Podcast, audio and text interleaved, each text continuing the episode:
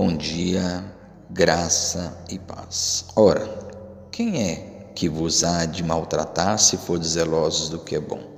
Mas ainda que venhais a sofrer por causa da justiça, bem-aventurados sois. Não vos amedronteis, portanto, com as suas ameaças, nem fiqueis alarmados. Antes, santificai a Cristo como Senhor em vosso coração, estando sempre preparados para responder a todo aquele que vos pedir razão da esperança que há em vós fazendo-o, todavia, com mansidão e temor, com boa consciência, de modo que naquilo em que falam contra vós outros fiquem envergonhados os que difamam o vosso bom procedimento em Cristo. Porque se fordes da vontade de Deus, é melhor que sofrais por praticares o que é bom do que praticando o mal. Primeira carta de Pedro, capítulo 3, versículo 13 a 17. Pedro, ao escrever a esta carta ele está direcionando a cristãos judeus que haviam se dispersado de Israel e estavam vivendo em outras terras, em outras regiões, e de alguma forma eles estavam sendo açoitados por algum tipo de perseguição. Na verdade, Pedro também está escrevendo, preparando-os para uma perseguição ainda mais dura que viria sobre eles, pois Pedro escreve isso pouco tempo, ou mais ou menos no período em que Nero havia subido ao poder de Roma, no qual eles seriam duramente perseguidos e até mortos, inclusive Pedro, que foi crucificado de cabeça para baixo. Houve uh, uma perseguição terrível nessa época, por isso você vai encontrar na carta várias partes em que Pedro fala sobre angústia e perseguição. Entretanto, aqui Pedro ele vai nos orientar a algo maravilhoso. Primeiro, ele vai deixar claro que a perseguição é uma realidade para todo cristão. E de fato, todo cristão, mais cedo ou mais tarde, será perseguido de uma ou outra forma. Talvez não tão duramente como foi em sua época ou como ainda hoje é em países como Coreia do Norte, China, Índia, nos países muçulmanos, onde os cristãos são verdadeiramente presos e alguns até mortos. Para que os irmãos tenham ideia, só no ano entre 2017 e 2018, 4.300 pessoas foram mortas simplesmente por crerem no Senhor Jesus Cristo. 260 milhões de cristãos foram perseguidos de alguma forma.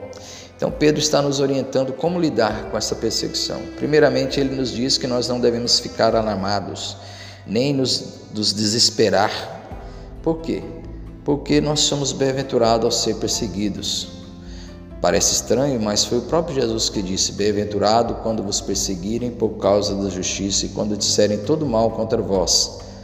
Porque, na verdade, fazem isso porque não entendem nem conhecem Jesus Cristo. E aqueles que amam a Jesus são perseguidos por causa da verdade. Mas ele nos orienta também a que nós venhamos colocar o Cristo Jesus como Senhor de nossas vidas. Ele diz: Antes santificai a Cristo como Senhor em vosso coração. Em outras palavras, Cristo deve ser aquele que vai reger nossas vidas e aquele a quem realmente temeremos. Chamberlain, ele disse o seguinte, Oswald Chamberlain, ele diz que quem teme a Deus não tem medo de nada, pois de fato, Jesus nos ensinou que nós devemos temer antes a Deus e não os homens. Nós não devemos temer aqueles que apenas podem destruir nosso corpo, mas devemos temer aquele que podem lançar tanto nosso corpo como nossa alma no inferno. Portanto, Cristo, o Senhor, quando Ele é o centro da nossa vida, o centro do nosso coração, nós não precisamos ter medo de nada nem de ninguém.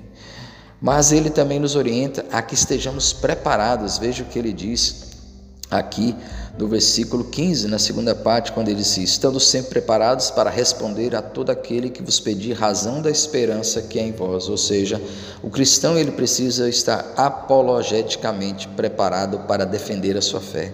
Ou seja, ele precisa conhecer as Escrituras, precisa de fato conhecer a Bíblia, precisa defender realmente a sua fé. Qual a razão porque ele crê e tem esperança em Jesus? Porque ele tem esperança de que a sua vida será eterna, tem esperança de que um dia ele ressuscitará, assim como Paulo defende a ressurreição em 1 Coríntios capítulo 15, nós devemos defender também a nossa fé e saber, conhecer as Escrituras para poder defendermos a nossa fé diante daqueles que não creem na palavra do Senhor.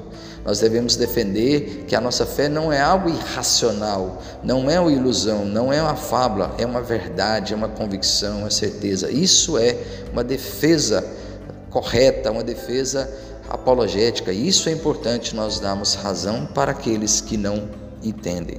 Mas por último, ele nos orienta que esta defesa seja uma defesa com sabedoria, com mansidão, com temor, com boa consciência, de modo que naquilo em que falam contra vós, outros fiquem envergonhados. Ou seja, que seja uma defesa amorosa, não seja uma guerra, não seja uma briga. Nós não podemos defender o Evangelho maltratando nem é, é, agredindo as pessoas. Nós não podemos agir como elas agem conosco. Ainda que perseguidos, nós devemos defender a fé com amor. Ainda que eles nos exijam andar uma milha, que a gente ande duas, como Jesus ensinou no Sermão do Monte.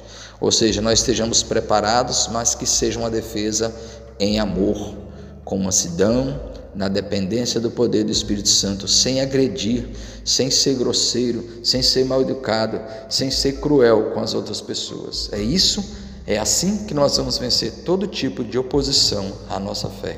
Que Deus nos abençoe e nos capacite para isso, em nome de Jesus. Amém.